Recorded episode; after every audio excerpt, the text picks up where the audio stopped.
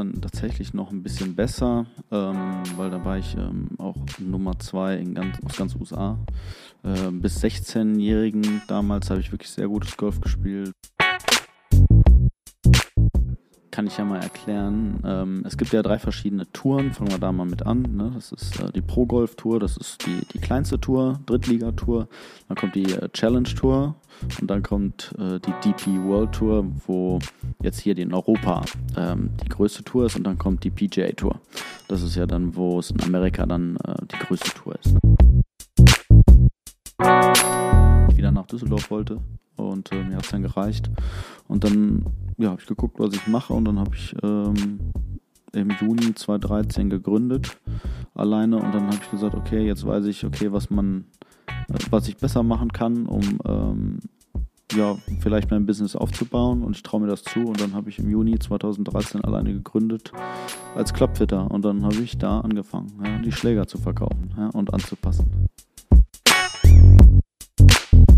Also es ist wirklich alles individuell für denjenigen angepasst. Ob das jetzt das Gewicht ist, die Griffstärke, wie hart ist der Schaft, wie ist die Gewichtsverteilung im ganzen Schläger, wie ist die Gewichtsverteilung im Schaft.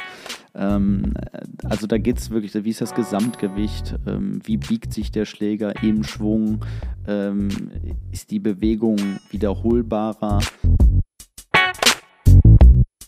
Aber das ist dann halt, wie du schon richtig sagst, bei Profi-Golfern zu sehen oder auch Sportlern allgemein, wie die aus einem Tief während eines Matches sich zurückkämpfen, um dieses Match zu, wieder noch zu gewinnen.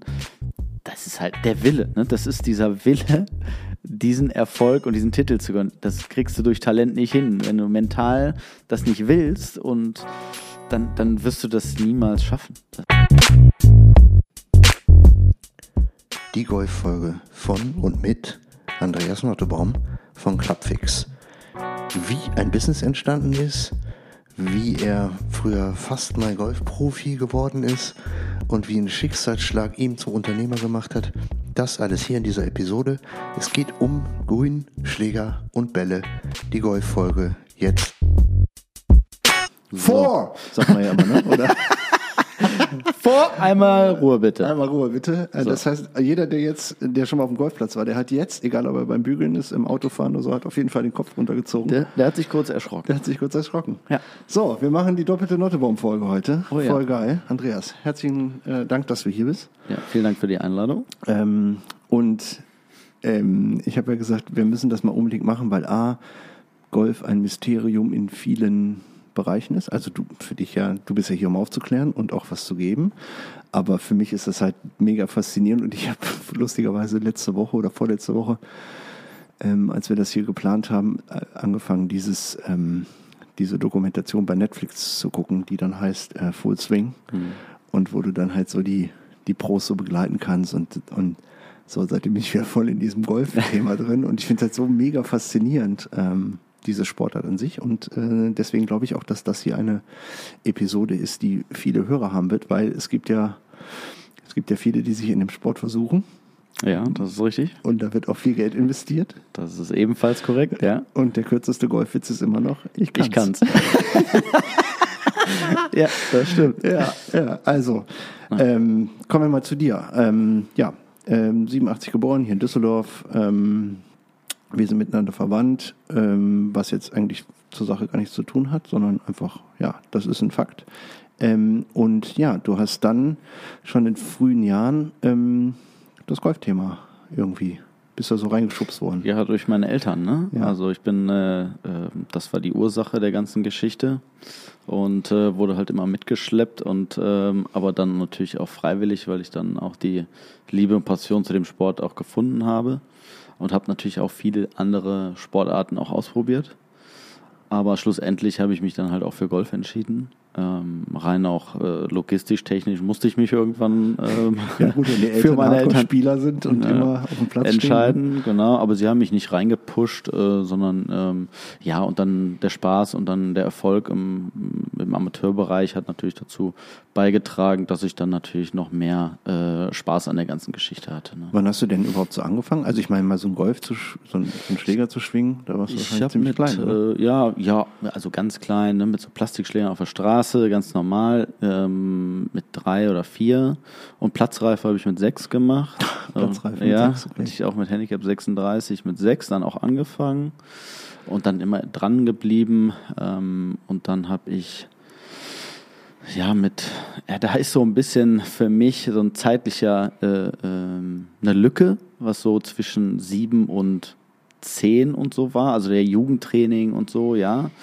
Und dann habe ich mit 14 ja meinen ersten deutschen Meistertitel gewonnen und NRW-Titel auch in einem Jahr direkt. Das war natürlich ganz, ganz cool, so die Erfahrung zu machen. Und dann ging es ein bisschen weiter noch mit Nationalkader und USA-Aufenthalt und so.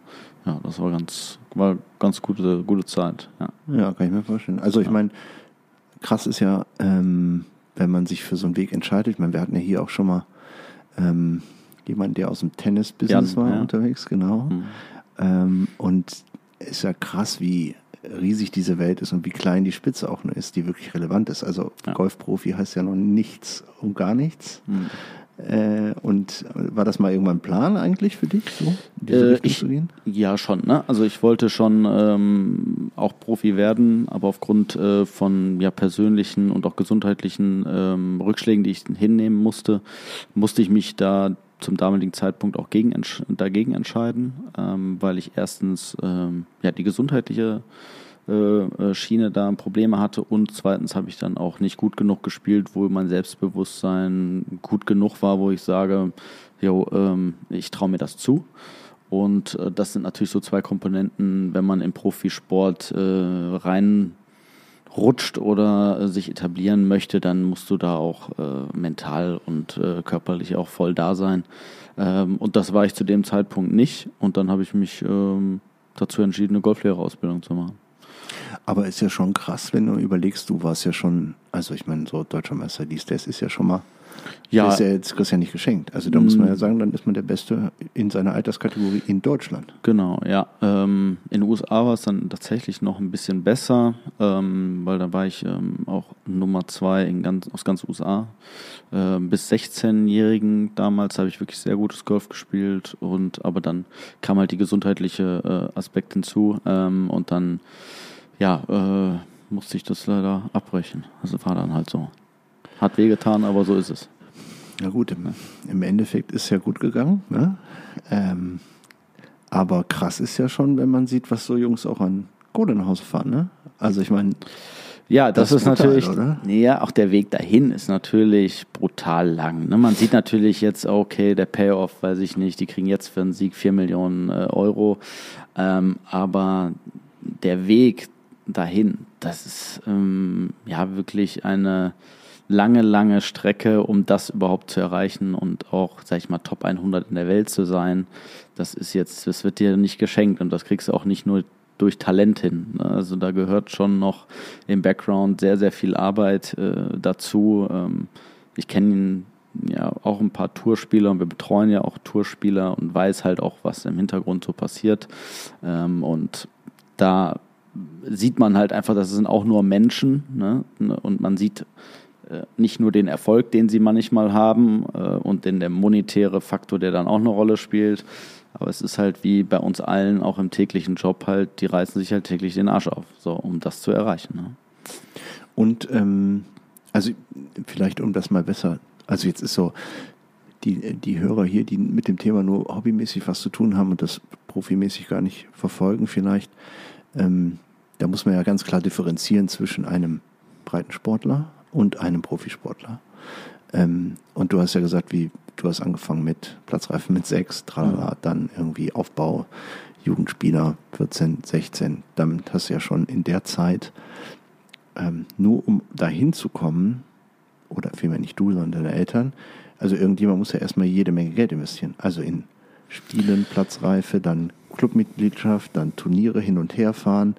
Ähm, also diese Logistik, die ja einfach, die nicht bezahlt wird, die muss ja investieren. Wie auch im, wenn du ein Talent hast für Fußball und du spielst in einer gewissen Liga, dann kann es ja auch sein, dass deine Eltern dich zu jedem Wochenende zum Spiel durch eine ganze Bundesrepublik fahren müssen. Ähm, und das ist ja im Golf ähnlich, oder? Also ich meine, du bist ja, Ja. nicht nur im kleinen Pudding unterwegs, du fährst ja dann irgendwann auch durch, durch die Gegend. Ja, das stimmt. Ähm, also bei mir war das so, sobald du, ähm, ich habe ja von relativ jung auch für die Clubmannschaft gespielt, also für die Mannschaft, wo ich im Club gespielt habe. Ähm, da habe ich mit 14 dann angefangen und dann wirst du auch gefördert. Also du kriegst dann auch viele Dinge bezahlt, also sprich Training, ähm, da kriegst du ähm, äh, Geld auch dafür, wenn du zu Turnieren fährst, dann wird dir das praktisch werden, wird das gefördert, sodass du nicht äh, oder die Eltern alles selber bezahlen müssen. Und dann on top natürlich Nationalkader ähm, wird sehr, sehr viel ähm, bezahlt, ähm, wie Trainingsreisen, Trainerstunden, die ich privat nehme, bei meinem Trainer damals genommen habe. Ähm, dann Reisekosten werden erstattet. Also da wurde schon auch viel unterstützt. Also das Okay. kann man schon sagen. Auch in anderen Sportarten ist das sicherlich nicht anders. Wenn du ein gewisses Level erreichst in deiner Jugend oder auch im Nationalkader bist, dann wirst du finanziell definitiv unterstützt. Ja, aber es gibt ja immer noch einen Unterschied in den Sportarten, wenn man überlegt, was für Fußball ausgegeben hat Mhm. wird. Oder Golf ist sicherlich auch eins der Sportarten, wo, wo Geld auf jeden Fall zu Hause ist. Ja, ne? ähm, da ist es natürlich krass, wenn du dann überlegst, dass äh, so ein Deutschland-Achter, der immer Olympiagold holt und jeder hat noch einen Schreinerberuf nebenher. Ne? Das ist natürlich so. Und die kriegen kein Geld für ni also nichts dafür, was sie da leisten. Und dann ist es schon. Ja, ist ganz andere Situation, ne? genauso wie Leichtathleten, wenn ich das sehe, Gleiche, was die so ja. leisten und äh, wie du schon richtig sagst, die müssen nebenbei arbeiten, damit sie ähm, ja, ihr Leben leben können und dann wie im Fußball, äh, wenn du da ein gewisses Level erreichst und auch jetzt sag ich mal beispielsweise Golf, äh, da fließen natürlich schon mal ganz andere Summen. Ne? So. Und das ist natürlich schon, wo man sagt, ist das jetzt fair oder nicht fair? Ne? Kann ich jetzt nicht beurteilen. Auf jeden Fall ist es, äh, soll es die, die Leistung definitiv nicht schmälern, ja, von Leichtathleten. Die arbeiten sicherlich vielleicht sogar noch mehr als äh, manch einer Profisportler, der im Fußball unterwegs ist oder auch im Golf. Aber da. Äh, Naja, gut, okay, dann ist äh, eine andere Bewertung Ja, am Ende. ja, ja. Aber gut, also, wenn man also dann sagt, okay, man, man hat das Glück und ist so talentiert und gut und fleißig vor allen Dingen, glaube ich auch. Ne? Fleiß ist ja auch ein Thema, oder? Ja, es ist super wichtig. Also es sind immer so zwei, drei Komponenten, die eine Monsterrolle spielen oder eine sehr wichtige Rolle spielen, um erfolgreich zu sein. Ähm, das ist halt erstmal äh, logischerweise ist das Talent, ist die erste, der erste Faktor. Zweitens das Umfeld, welches Umfeld du hast. Und ähm, drittens natürlich auch teilweise ähm, ja die Eigeninitiative, die du da selber reinsteckst. Ne? Das ist ähm, mit das Wichtigste, weil Talent ist ja, vielleicht maximal 40 Prozent, ähm, das, was, was eine Rolle spielt. Aber am Ende des Tages ist es, willst du selber, reißt du dir selber den Arsch auf oder nicht? So, und wenn du den, wenn du das nicht tust, dann wirst du auch nicht erfolgreich, egal wie talentiert du bist. Und ähm, das, das kristallisiert sich immer wieder heraus, dass es so ähm, auch immer wieder und immer noch so ist. Ja, hast du keinen eigenen Drive, ähm, um je, täglich zum Training zu gehen, mentales Training zu machen, Sport zu machen. Äh, dich, es ja ein, soll ja ein Beruf sein, eigentlich täglich dich damit zu beschäftigen, dich weiterzuentwickeln. Dann ähm, bleibst du halt auf der Stelle, weil die Konkurrenz schläft halt auch nicht an der Wand.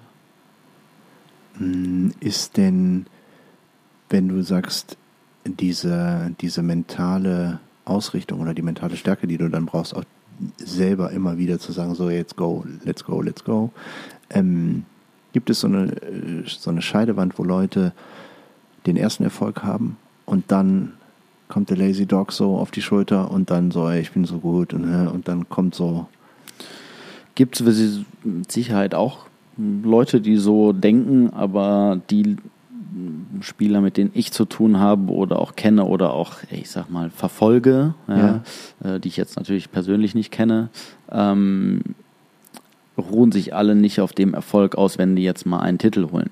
Ähm, da schwenkt das eher um, zu sagen, äh, dass die noch mehr Titel gewinnen wollen und dann geht es nicht mehr um das Monetäre, weil die irgendwann ein Level erreicht haben, wo das Monetäre keine Rolle mehr spielt, sondern Krass. am Ende des Tages nur noch Titel zählen.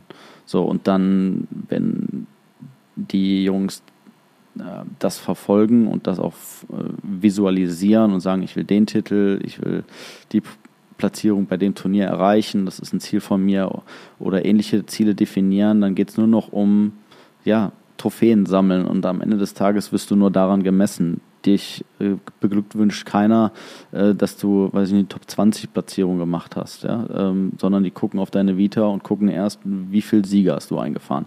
So, und danach wirst du bemessen. Das ist so krass. Ja. Weil man muss äh, ja auch wissen, dass Profi sein heißt nicht Geld verdienen, ne? Also es gibt ja die Grenze Cut und so weiter. Also vielleicht genau. muss man das auch mal erklären, wie so ja, ein Turnier oder wie so ein... Kann ich ja mal erklären. Ja, genau. ähm, es gibt ja drei verschiedene Touren, fangen wir da mal mit an. Ne? Das ist äh, die Pro Golf Tour, das ist die, die kleinste Tour, Drittliga-Tour. Dann kommt die äh, Challenge Tour und dann kommt äh, die DP World Tour, wo jetzt hier die in Europa ähm, die größte Tour ist und dann kommt die PGA Tour. Das ist ja dann, wo es in Amerika dann äh, die größte Tour ist. Ne? Und dann jetzt gibt es natürlich auch noch Live Golf. Ähm, genau, ist was wo, Neues entstanden ja. Neues Riesens, entstanden. Äh, Riesenskandal. Ja, aber ähm, ja, gibt es gespalte Meinungen zu.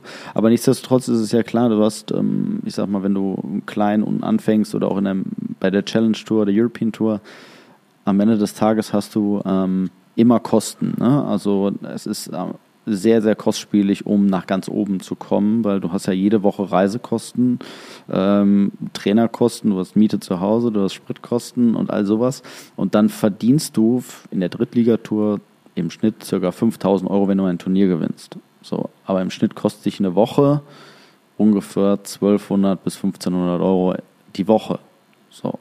Und ähm, auf der Challenge Tour geht das, ist das noch viel teurer. Da kostet eine Saison ich sag mal, je nachdem, wie man auch lebt und fliegt, weil die fliegen mittlerweile durch die ganze Welt, zwischen 50, 70 bis 100.000 Euro kostet nur die Saison, um zu spielen. Und wenn du natürlich dann, ähm, ich sag mal, nur 20.000 Euro einnimmst, entsteht da eine Differenz. Und dann geht es natürlich auch um dein tägliches Brot, ob du dir das, äh, dann steigt auch der Druck, um ja dein Leben zu finanzieren. Ne? Du fliegst durch die Welt, du hast ähm, dann Jetlag, du hast bist kaum zu Hause, ähm, du kämpfst immer nur gegen dich selber und wenn du mal zwei, drei Cuts, also sprich nach zwei Runden rausfliegst, dann verdienst du halt kein Geld, du fährst dann nach Hause oder du fliegst schon weiter zum nächsten Turnier.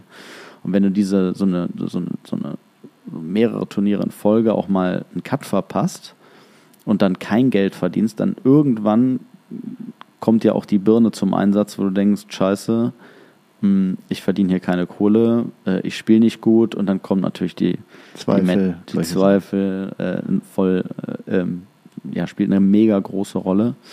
Und das ist ohne Sponsoren eigentlich gar nicht möglich. Ne? Also wenn du, darum haben auch viele, kümmern sich dann auch um Sponsoring und gibt auch genug Leute, die da äh, auch Geld dann auch rein äh, investieren um Sportler zu unterstützen und dann auch langfristig wie ein Investment zu sehen und sagen, okay, ich setze jetzt auf den Spieler und gucke und hoffe, in Anführungsstrichen, dass da am Ende des Tages vielleicht da ein Upcoming Star rauskommt. Wo man dann wiederum einen Turn of Invest von seiner verdienten Kohle, das ist dann die Sache, ne? Das macht ja. dann jeder anders. Genau, das ist dann Verhandlungssache. Ne? Entweder ist es so, dass man sagt, mein Onkel hat eine große Firma und der zahlt das, Genau. Kannst, also privat. Gibt es ja auch, habe ich gesehen. Absolut, gibt es ja alles. Überall. Ne? Gibt, gibt nichts, was es nicht gibt. Ne? Ja. Aber ja, große Sponsoren helfen natürlich, ne? auch den Druck zu nehmen und du weißt, okay, ich bin jetzt vielleicht für das Jahr schon mal safe und wenn ich mal einen Cut verpasse oder auch zwei, das gehört halt nur mal, das ist part of the game. So und äh, dann hast du nicht mentalen, finanziellen Stress, weil das ist ja schon auch großer Stress, den wir dann erleben, äh, wenn du dann um ja, dein tägliches Brot spielst und ähm, weißt, okay, jetzt muss ich vielleicht auch mal die Butter weglassen ähm, oder ich muss, äh, äh, weiß ich nicht, im, im, Camper schlafen, damit ich mir die Kohle zusammenhalte. Das gibt's alles auf der Tour. Äh, das ist auch keine Seltenheit. Ähm, vor allen Dingen auch nicht auf der Challenge Tour und auf der Drittligatour erst recht nicht. Dann werden Airbnbs gemietet, dass jeder die meiste Kohle spart. Wie es, wo es nur geht, wird rumgeknapst. Ähm, aber das ist, äh, ist ja auch eine schöne Reise, äh, wenn man klein anfängt und sich dann viel erarbeitet und dann, ja, die wollen ja darauf hinausarbeiten, dass sie dann ähm, ja im Privatjet irgendwann sitzen ne, und dann alles bezahlt wird. Ähm, aber, also klar, ähm, du machst das natürlich, um Kosten zu sparen, um dann irgendwie in diese Gewinnzone zu kommen. Jetzt muss man vielleicht nochmal auf dieses Thema Cut zurückzukommen, weil da habe ich ein bisschen gebraucht, um das zu verstehen. Du fährst also zum Turnier und dann spielst du quasi denselben Kurs dreimal normalerweise, ne? Nee, viermal. Also du Viermal. hast vier Turnierrunden offiziell und du fährst aber vorher, sag ich mal, zwei, drei Tage vorher dorthin, um eine Proberunde zu spielen, damit du den Platz kennenlernst, wie ist er im Zustand. Ähm, wenn du dann noch nie gespielt hast, solltest du vielleicht ein oder zwei Runden sogar spielen, um den Platz zu analysieren. Wie ist deine Spieltaktik? Na, also das Welche Löcher sind wie gebaut Genau. und welche Tricks und Kniffe gibt es irgendwo zu beachten? Genau, Okay. also Course Management dich vorzubereiten, äh, wie der Platz ähm, deinem Spiel zusagt oder auch nicht, ne? Und dann einen Gameplan ausarbeiten. Und dann geht's direkt in die erste Turnierrunde am Donnerstag. Das ist mh, zu 99 Prozent immer der Donnerstag. Dann Donnerstag und Freitag ähm, sind die ersten beiden Runden. Und dann kommen im Schnitt die Top 70 Spieler weiter und spielen das Wochenende, Samstag und Sonntag. Und im Schnitt sind so ungefähr 120 bis 140 Spieler im Teilnehmerfeld. Also die Hälfte fährt nach, Nach Hause? Freitagnachmittag nach Hause. Und die haben dann quasi investiert Anreise. Wenn die den, wenn die Rookies sind und noch nicht so erfahren sind, dann haben die vier, fünf Übernachtungen. Dann, Flug. Gut, dann Flug, Flug. aber nur drei Übernachtungen, weil wir sind ja, haben wir dann zwei Tage gespart. Ja, ja. Da ist auch was dran. Ist auch was ja. dran. Aber meist äh, ja, müssen sie dann teilweise sogar Flüge spontan umbuchen, weil sie dann äh, Anderes Turnier mitnehmen wollen oder wie auch immer. Ne? Da gibt's wirklich äh, Geschichten, ähm, da ist, äh, ja, das ist halt wirklich, hat kein Limit. Und äh, da muss man halt jeder im eigenen Ermessen gucken, wie kann ich fliegen, äh, muss ich einfach drei Tage warten und äh, wie auch immer und gehe in ein anderes Zimmer. Also da gibt's ähm, schon, ähm, ja, lustige auf der einen Seite, aber auch natürlich Sparmaßnahmen, wo man dann auch einfach sagt, okay, dann ist das halt so, ne?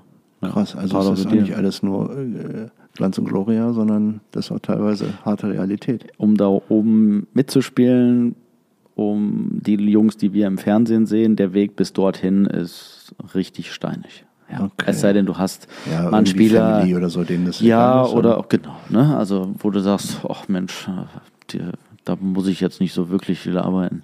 Ich mache das einfach mal und guck mal jetzt zehn Jahre, was bei rauskommt und wenn nicht, dann ist auch nicht schlimm, dann falle ich auch weich, ne? Also da gibt's genug Beispiele auch, ne? Also so ist das nicht, ne? Also ich fand in dieser Dokumentation halt witzig, dass so also richtig berühmte Spieler, Ricky Fowler, keine Ahnung, wie die alle heißen, ich kenne jetzt nicht alle Namen, aber die dann einfach im Cut scheitern und im Privatjet einfach nach Hause fliegen. Das ist richtig. ja, die meisten sind sogar in der Tat von NetJets gesponsert. Das ist Ach, NetJets echt? ist so eine, ähm, ja, falls das jetzt jemand nicht kennt, das ist aus USA. Äh, die machen äh, Privat, Private Jets ähm, und die ähm, ja, unterstützen halt die Spieler. Und wenn die, da geht meist ein, zwei Jets äh, am Freitagnachmittag raus und dann packen die halt mehrere Spieler rein, weil die meisten leben ja in Florida zum Beispiel. Und dann fliegen die West Palm Beach und Orlando an und dann nehmen die direkt sechs Spieler oder acht mit oder zehn und dann äh, geht's entweder nach Hause oder am Sonntag direkt zum nächsten Turnier.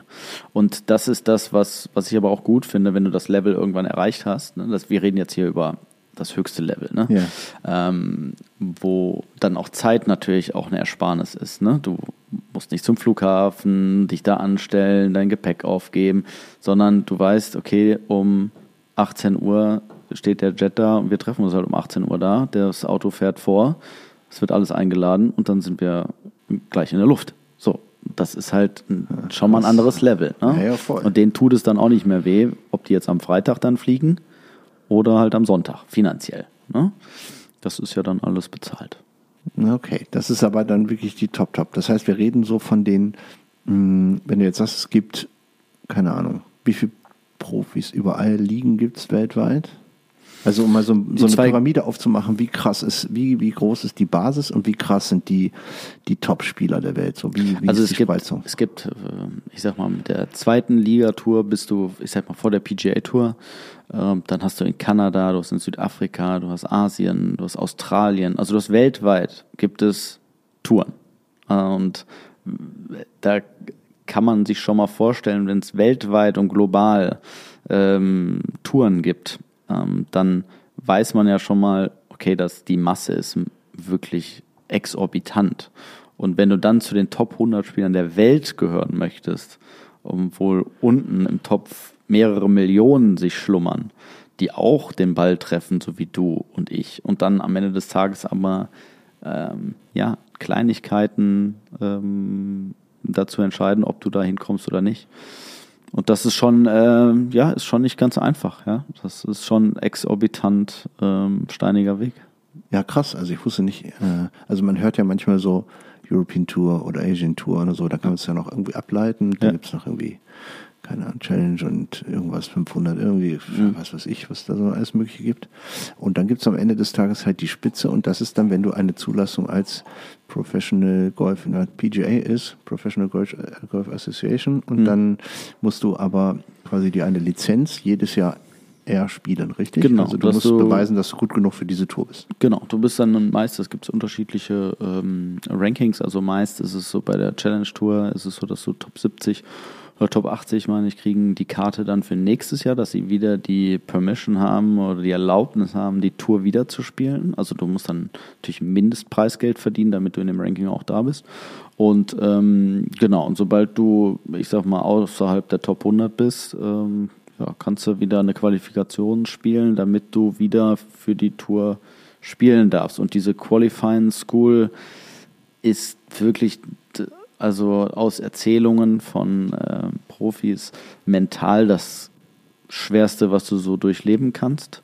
Weil da geht es halt wirklich um, ja, um dein, dein Brot, ne? Also täglich Brot und du musst dich wieder zurückkämpfen und du fällst praktisch vom obersten Niveau runter, wo du eigentlich nicht mehr hin wolltest. Und äh, das erleben aber sehr viele Profis, dass es auch mal ein Ab und An äh, ähm, so ein Bergauf- und Bergabtalfahrt gibt.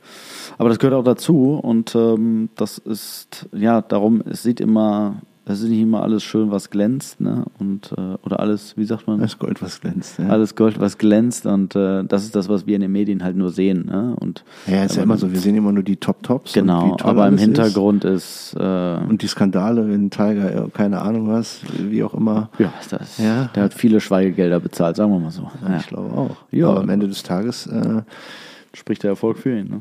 Ja, wenn er dann irgendwie wieder aufschlägt und dann da so wieder spielt, äh, ist halt schon verrückt. Das ist schon Wahnsinn, ja, was der Ja, geleistet hat. Mhm. Krass. Aber so eine Geschichte gibt's, kann man so oft nicht malen, oder? Also ich meine, ich habe jetzt mal geguckt, auch in dieser Netflix-Dokumentation, es gibt wenig Leute, die aus so einem völlig unterschiedlichen Background in diesen Sport reinkommen. Oder gibt es so eine Geschichten öfters? Doch. Also es gibt wirklich äh, auch Spieler, die mittlerweile zum Top 20 der Welt gehören, die wirklich aus einem sehr einfachen äh, Hause kommen oder kamen und sich das wirklich erarbeitet haben und peu à peu ähm, sich das mit minimalsten Mitteln ähm, erspielt haben. Und das ist das, was ich eingangs ja auch gesagt hatte, dass mh, der Wille, das zu erreichen ähm, oder das Ziel zu erreichen, äh, besser zu werden als alle anderen und da oben mitzuspielen, das ist super entscheidend und das Monetäre ist, hilft, gewiss, aber nicht um erfolgreich zu sein. Wenn du 10 Millionen im Rücken hast, da jetzt mal übertriebenerweise gesagt, ähm, aber hast ja keinen Drive, um das zu erreichen, dann wirst du niemals da oben ankommen. Und wenn du nichts hast und weißt, du hast den Willen, da oben mitzuspielen, dann äh, kommt der Drive, glaube ich, von ja nicht, nicht von alleine, aber der, die, die, diese, dieser Biss anderer, und dieser Hunger, ne, Ja. der, äh, wie du schon richtig sagst, ist halt ein ganz anderer. Ne? Und da gibt es schon viele Geschichten, ja. Auch jetzt, wie du gesagt hast, Full Swing, ich sag mal so ein Tony Finau, ähm, der war ja auch äh, ein Teil der, der, der Doku-Serie. Ja. Der kommt ja auch ähm, aus sehr einfachem Hause. So und ähm, ist durch Teenager, College hochge ho- hat sich hochgespielt und dann äh, ging es auf einmal äh, relativ schnell für ihn und dann ja war er da oben. So hörten ist die Kurzfassung, aber er hatte auch nicht finanziell die Möglichkeiten, da äh, die Monstersprünge zu machen. Aber er wurde dann natürlich auch finanziell unterstützt, weil es zu Hause nicht m, möglich war, äh, weil ja verschiedene Personen an sein Talent und sein Können geglaubt haben und haben ihn dann da ähm, gewiss dann auch unterstützt. Ja. Aber ist denn, ähm, ist es ein Unterschied? Also wenn jetzt in manchen Ländern Klasse keine Rolle spielt, weil du einfach sagst, es gibt Möglichkeiten, dass du subventioniert oder unterstützt wirst, klingt ja eher nach einem amerikanischen Modell, also so äh, College, College äh, Scholarship. Ja. Ähm, das haben wir hier ja gar nicht. Nee. Also hier in Deutschland hast du Pech gehabt, oder? Ja, hier in Deutschland kannst du das selber bezahlen. ja, welcome. Ja, welcome. Ne? Ähm, nein, aber das ist so, klar, der Sport in den USA ist eine ganz andere Nummer. Darum gehen ja auch viele in die USA ins College zum Golf spielen. Ähm, das, das ist eine ganz andere Mentalität. Hier in Deutschland gibt es das ja gar nicht so richtig. Ne? Also, wo du sagst, das ist ein Sportstipendium und wir unterstützen dich jetzt mal. Das gibt es ja hier in Deutschland. Also, ich kenne jetzt keine, ja, ich, also keine Uni. kennt man also halt nur so aus, aus USA. Aus USA, ja. aus Baseball und genau. Basketball. Und hast du Tennis nicht gesehen? Und alles das sind halt Leute einfach, die keinen finanziellen oder nicht den, den nötigen finanziellen Background haben, ja. eben auf äh, vielleicht auch das Einkommen des Sohnes zu verzichten, weil er eben nicht arbeiten geht, sondern seinem Sport nachgeht. Das ist ja, für manche Leute ist das ja ex, ähm, existenziell eine Entscheidung, fehlt uns ein Gehalt, ähm, um Miete und Essen zu kaufen oder ja. nicht. Und dann zu sagen, okay, der geht dafür in, in die Schule, dafür wird er alles bezahlt, er kriegt Essen, alles drum und dran und wir müssen uns damit nicht sorgen. Es ist ja ein Weg, den wir hier einfach ja gar nicht kennen. Ja, es gibt mittlerweile natürlich auch Vermittlungsagenturen, äh, die jetzt, sage ich mal, aufmerksam werden auf junge Spieler auch in Deutschland oder Europa und dann äh, auf dich zukommen und sagen, okay, ähm, wir bieten dir ein Scholarship an. Also die kümmern sich dann darum, so äh, die Scout scouten dich, genau, die okay. scouten und ähm, dann kriegst, dann sprechen die dich an und vermitteln dann auch in die USA. Und das gibt es schon auch hier. Ja. Aber im Endeffekt ist es immer eine Wette, ne? Eine Wette auf ein Talent, eine Wette auf eine Person, die. Am Ende des Tages investiert ja der, das College, ne? Also und sagt, okay, wir sind aufgrund der Vita von Person X oder Schüler X, ähm, geben wir 80 Prozent ähm, ein Scholarship, also dass der dann 20 Prozent nur in Anführungsstrichen zahlen muss. Und das ist natürlich schon mal, wenn man weiß, was wie kostspiel, kostspielig es ist, ähm, ja, zur Universität in den USA zu gehen, ist das schon mal ein Monsterbatzen Geld, der dir da äh, abgenommen wird. Ne? Und idealerweise, wenn du natürlich auch ähm, schulisch, sowohl auch sporttechnisch beides sehr gut und gute Vita hast, kannst du sogar bis zu logischerweise 100 Prozent auch ein Scholarship bekommen und dann wird dir alles bezahlt. Ne? Also das ist ja eine Mischung aus beidem. Ja. Aber mhm. ja, der Erfolg sollte schon da sein, sonst kommen die naja, nicht klar. auf die zu. Ich meine, am Ende des Tages ist es so wie in jedem Unternehmen. Äh, der Investor hat nur so lange Bock, wie er sieht, dass das eine positive Entwicklung hat. Das ist, äh, habe ich auch schon mal gehört. Ja, ja, das habe ich schon mal gehört. ja. ja. ja, auf jeden Fall ähm, ist es finde ich mega spannend. Und dann hast du aber, also jetzt, um vielleicht nochmal den Bogen zurückzukriegen, jetzt haben wir so die Grund, die Grundbasis Golf so durch, wie der Hase so läuft. Äh, es gibt natürlich auch noch so, jetzt haben wir über PGA und sowas gesprochen, es gibt natürlich auch noch sowas wie nationale Ligen, gibt es auch, sowas in der Bundesliga wahrscheinlich. Genau. Gibt es auch noch, weil wir haben ja auch deutsche Spieler, die jetzt nicht international unterwegs sind, sondern Absolut, hier ja. gibt es ja auch ähm, schöne Plätze und Gott sei Dank auch Firmen, die an diesem Sport interessiert sind und die da rein investieren. Mercedes, BMW, glaube ich. Genau, ja, mittlerweile also fast alle. Fast alle, die ja. da irgendwie so aktiv sind. Und ähm, das kommt am Ende des Tages ja auch wieder dem Breitensportler zu, zugute, weil auf vielen Plätzen kann man ja auch normal spielen. Ja, und ne? das gibt ja immer mehr in Deutschland jetzt auch, ne, dass es nicht mehr, es heißt, ja, es ist nur noch für die Oberschicht, oh ja, ne, dieses Image, was man so kennt aus, aus dem Golfsport, dass das auch Schülern, Studenten ermöglicht wird, äh, wie Topgolf in Oberhausen, dass jeder mal reinstuppern kann für eine schmale Mark, äh, dabei ein Bier zu trinken, auch Jeans zu tragen und T-Shirt zu tragen und ja, das, das gab es ja früher nicht. Thema, oder? Ja, aber das gibt's, es, es, es ist schon deutlich lockerer geworden, ähm, weil viele das auch verstanden haben, um neue Spieler und Golfer zu gewinnen für den Golfsport zu begeistern und dann kannst du dieses Spießige, da brauchst du nicht mit um die Ecke kommen. Und dafür gibt es coole Sachen mittlerweile, die man machen kann. Ähm, und klar, wenn du auf den Golfplatz gehst, hast du halt natürlich auch eine Kleiderordnung, ja, aber das ist jetzt nicht hier Knickerbocker und Krawatte, sondern du kannst halt auch äh, schon nochmal das T-Shirt außer Hose lassen und mit kurzer Hose Golf spielen gehen. Also das ist jetzt nicht mehr, äh, das, da haben sich die, die Sachen auch schon positiv entwickelt. Es gibt auch äh, Events, habe ich gesehen, wo, wo die Amis in diesem 18. Loch so komplett ausflippen? Wo ist, war das Seagrass? Wo ist das noch? Ah, ja, das war jetzt in TPC jetzt Scottsdale, äh, Ja, Loch, genau. äh, Loch 16. Loch 16. Ja, das ist Leute, ja das ist- 50.000 Menschen an einem kurzen Loch. Das ist nur 120 Meter, muss man sich vorstellen, wenn man mal so in die Weite guckt. Das ist nicht weit. Und da sitzen halt 50.000 Menschen um dich rum und gucken dir zu, wie du den Ball schlägst. Und saufen Bier dabei und grölen, wenn du daneben schlägst und so. Das ist unfassbar. Also, es ist ein. Hexenkessel. Ja, Ja, das ist ein Hexenkessel. Aber ist geil, ist mega und ähm, ja, ist schon Zeigt cool. auch mal eine andere, also man kennt ja sonst nur so diese Leute, die am Rand stehen.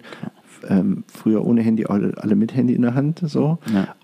So der typische Mensch, der das Golfspiel live verfolgt und dann hat man dieses Bild und das hat für mich einen völlig neuen Horizont eröffnet, weil ich kannte das gar nicht, dass das sowas gibt und da, alter Schwede, da war richtig. Das war- Party. ja, das ist Geil. richtig, das ist richtig Kasala. Ja, geil. Aber ist cool. Ja. Ja, okay. Also ähm, von Golf und von deinem, deinem Weg ähm, dann irgendwann zu sagen, okay, dann äh, ist es halt aufgrund von Circumstances nicht, dass ich den Weg gehen kann. Welche Alternativen habe ich? Die Liebe zu dem Sport hattest du ja eh schon entwickelt und dann hast du gesagt, okay, dann mache ich den. Ja, mache ich die Golflehrerausbildung. Ja, genau. Was aber auch eine offizielle, ist das ein offizieller Schein? Ist das Nee, oder ist wie? nicht Nee? anerkannt. Auch. Ähm, ja, aber ist kein offizieller Ausbildungsberuf, so wie man das zertifizieren. Manche Berufe, ne, wie jetzt, ähm, keine Ahnung, äh, Bürokaufmann, ne, das ist jetzt äh, was Anerkanntes, aber Golflehrer da sind in der Tat nicht. Aber ähm, ja, genau. Ich hatte ja auch die Option, bei meinem Vater damals irgendwie reinzugehen. Ähm, der hat einen Messebau äh, gemacht und das war überhaupt nichts für mich. Und ich wollte immer irgendwie beim Golf bleiben und das war auch gut so bis heute ja. Und ähm, das erfüllt mich auch und äh, macht mir täglich Spaß, auch mit Golfern äh, zusammenzuarbeiten. Und ähm, genau, dann habe ich die Golflehrerausbildung gemacht für drei Jahre und dann bin ich danach, äh, habe ich ein Jobangebot in den USA bekommen und dann bin ich äh, wieder in die USA gezogen, weil ich habe vorher schon mal zwei Jahre dort, bin ich ja zur Schule gegangen hab, und dann ähm, bin ich wieder rübergegangen, auch im Vertrieb, also ähm, für eine Schlägerfirma bin ich rübergegangen und Welche auch Firma im war das? Fitting. Die hieß Big damals, IO Bioengineered in Germany hieß die, kam aus Hamburg, gibt es aber heutzutage nicht mehr. Okay, haben die das nicht, äh, die haben so Ähm, individuelles Zeugs gemacht, glaube ich. oder? Genau, und ähm, ja, haben einfach, ja, sind zu schnell gewachsen, zu viel Kosten und dann ist es äh, der Laden irgendwann um die Ohren geflogen, Ja. also finanziell. Aber ich hatte noch eine schöne Zeit, äh, zwei Jahre, die habe ich mitgenommen und da ähm, sehr viel Klinken geputzt. Ähm, und dann, ähm, ja, habe ich eine wirklich super Learning-Zeit gehabt, ähm, die mich halt äh, schon auch persönlich weiterentwickelt hat, ähm, weil ich musste echt viel Klinken putzen und äh, in die Golfbranche rein mit einer unbekannten Brand und ich äh, ja, bin gerade in den USA und ich kannte keinen Menschen und äh, dann musste ich aber gucken, dass der Vertrieb läuft. Und das war aber eine mega Zeit, war eine richtig geile Zeit. Bin auch viel rumgekommen und äh, das war schon, ja, äh, die Zeit will ich auch nicht missen. Und dann bin ich zurückgekommen 2013, war ich nach zwei Jahren und dann habe ich gesagt, Mensch, äh, was mache ich jetzt? Ähm, habe dann aber auch gekündigt, ähm, alleine gekündigt, ähm, bin kurz vor der, ja, bevor das da gecrashed ist, ähm, auch rausgegangen, weil ich wieder nach Düsseldorf wollte und äh, mir hat es dann gereicht. Und dann ja, habe ich geguckt, was ich mache und dann habe ich ähm, im Juni 2013 gegründet, alleine und dann habe ich gesagt, okay, jetzt weiß ich, okay, was man, äh, was ich besser machen kann, um ähm, ja, vielleicht mein Business aufzubauen und ich traue mir das zu und dann habe ich im Juni 2013 alleine gegründet als Klappfitter und dann habe ich da angefangen, ja, die Schläger zu verkaufen ja, und anzupassen. Und jetzt muss man äh, vielleicht da nochmal den Nicht-Profi und den Nicht-Golfer reinholen. Es gibt äh, Schläger, es gibt verschiedene Hersteller, so wie man das bei Klamotten kennt. Also am Ende des Tages kann man sagen, ähm, die ganzen Hersteller von Schlägern ist so wie verschiedene Schuhmarken. Der eine hat mehr Style, der andere hat mehr Technik und so weiter und so fort. Genau. Und jeder Mensch kann am Ende des Tages sich dann aussuchen, was er da so kauft. Und die meisten Sachen sind halt, ähm, die man so als äh, Amateur oder wenn man anfängt, ähm, sind diese Schlägersets ähm, ja, maschinell zusammengesetzt oder industriell zusammengesetzt, vielleicht auch händisch zusammengesetzt, aber eben auf eine breite Masse. Das heißt, es ist immer der, Schla der Standard-Schlägerkopf, der Standardgriff mit dem Standard äh, Schaft. Schaft ähm, zusammengedengelt ähm, und dann in einem in einem gut, zu einem guten Preis bei Golfshop oder Ja. bei Amazon reingeballert.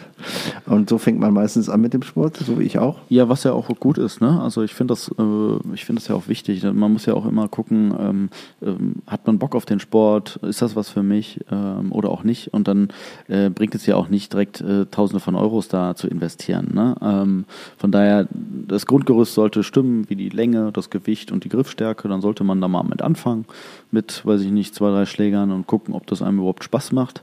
Und dann kann man sich ja immer noch steigern. Ne? Also es geht ja nicht darum, dass man direkt am Anfang viel Geld investiert. Ja. Das kann man ja, Golf kann man mittlerweile auch auf einem ja, kleinen Budget auch anfangen. Das Ja, finde ich auch okay. echt gut. Ja. Das ist gut. Und dann ist aber irgendwann, dann ist es so wie beim vielen, beim vielen Breitensportarten, dass dann kommt so, ah, ich bin nicht so gut, ah, das liegt nur am Material. Ja, davon leben wir. Ja, Ja, genau. ähm, So. Ja, da geht es natürlich dann ähm, ja, bis, äh, ja, wirklich bis ins kleinste Detail. Ähm, wir sind ja da mittlerweile äh, ja, darauf spezialisiert, ähm, den Golfschläger wirklich individuell auch für den Kunden zu bauen. Ähm, äh, alle Schläger bei uns werden in den Werkstätten selber gebaut, sodass wir die Quali- Qualitätskontrolle haben. Wir kriegen nur die Köpfe geschickt, äh, die Schäfte separat und die Griffe separat und Gewichte separat, sodass wir ähm, ja, die Produktion im Blick haben und dass wir den Schläger wirklich qualitativ genauso bauen, wie du den auch bei uns äh, getestet hast. Und das ist, wie du eben schon eingangs gesagt hast oder eben gesagt hast, wird das nicht in der Massenproduktion gebaut, ähm, ähm, sondern jeder Schläger wird wirklich penibel gebaut, sodass es wirklich ähm, ja, perfekt ist für denjenigen, sodass er das maximale Potenzial auch ausschöpfen kann, weil es gibt schon immense Unterschiede ähm, je nach Material. Also was Also baust du quasi nicht nur, äh, also du machst, kriegst nicht nur einen Schuh, sondern du sorgst auch für eine andere Sohle und ein anderes Obermaterial und eine Genau. andere Schnürung und so, wenn man Genau. das mal so ein bisschen auf den Schuh Genau, also es ist wirklich alles individuell für denjenigen angepasst. Ob das jetzt das Gewicht ist, die Griffstärke, wie hart ist der Schaft, wie ist die Gewichtsverteilung im ganzen Schläger, wie ist die Gewichtsverteilung im Schaft. Ähm, also da geht es wirklich, wie ist das Gesamtgewicht, ähm, wie biegt sich der Schläger im Schwung, ähm, ist die Bewegung wiederholbarer ähm, oder äh, fliegt sie aus dem Ruder, die Wiederholbarkeit wird schlechter, dann ist es ein Indiz dafür, dass wahrscheinlich das Gewicht zu schwer ist oder der Schaft zu hart ist. Und genau diese Themen analysieren wir in, das nennt sich ja ein Schlägerfitting oder Clubfitting-Termin bei uns. Und dann, äh, das geht auch, das kleinste, kürzeste Fitting dauert anderthalb Stunden. Also da, das, Das ist aber lang. dann nehmen wir uns sehr viel Zeit auch für, ja.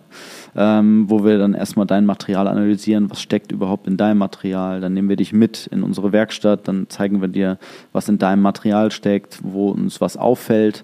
Und dann sprechen wir da ganz normal drüber und machen dann interviewmäßig und gucken, was ist deine Erfahrung, weil wir lernen den Kunden ja auch gerade kennen. Und meist, die meisten, die äh, wissen auch genau, okay, das, der Schläger passt irgendwie nicht, äh, ich habe da irgendwie ein komisches Gefühl oder ähm, der Ball fliegt mir viel zu hoch und äh, verliere Länge. Das sind halt so Sachen, wo man uns am An- Anfang austauscht, dann messen wir alles.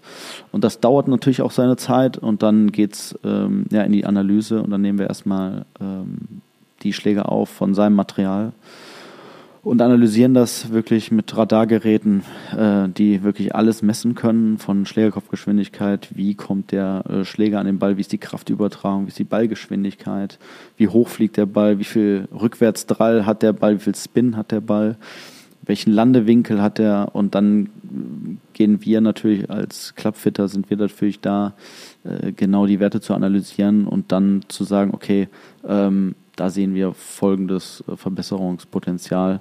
Ähm, und was, entsch- welche Erwartungen hast du auch an uns? Ne? Welch, mit welcher Erwartung kommst du zu uns? Das ist auch eine Ja, ganz ich komme wichtige mit Frage. Handicap 54, also Und Platzreife, und sage, ich möchte null. Ja, gut. So. So. wünsche dir viel Erfolg.